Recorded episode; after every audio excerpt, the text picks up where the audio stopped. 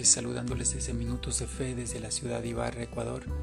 Eh, soy Oliver Toro y estoy compartiendo un, par de minutos respecto de reflexiones que tengo en mi corazón y hoy quiero reflexionar respecto de, esta frase, oye, escucha y obedece.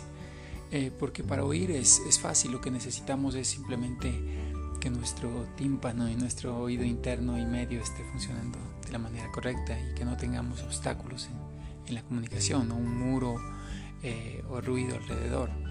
Sin embargo, para escuchar ya es un proceso mucho más intencional y un ejercicio de nuestra voluntad, de estar muy atentos y enfocados en el mensaje que una persona está transmitiendo.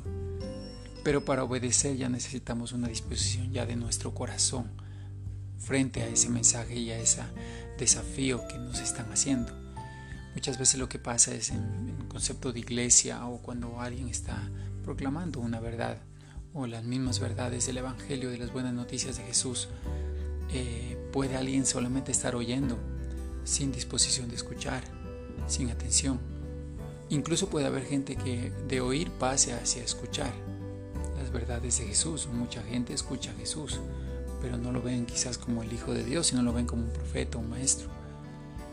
Pero para obedecer a Jesús ya necesitamos es un compromiso mucho mayor que aquel de solo escuchar. Dios lo que quiere es que nosotros no seamos solo oidores de la palabra, sino hacedores de la palabra.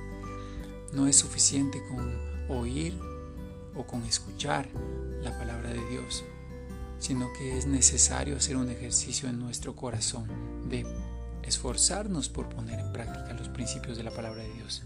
El momento que hacemos ese esfuerzo consciente de poner en práctica las verdades de Jesús, aunque eso cueste en nuestro interior y a nuestro yo, eh, tenemos que ser humildes pues y desprendernos de nuestro propio yo para ponerlo en práctica.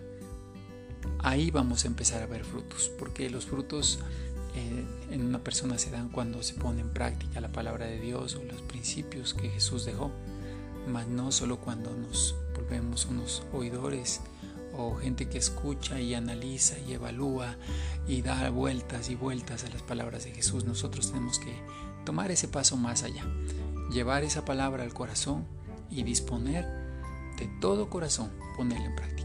Ahí es cuando nuestra vida va a empezar a ver una transformación.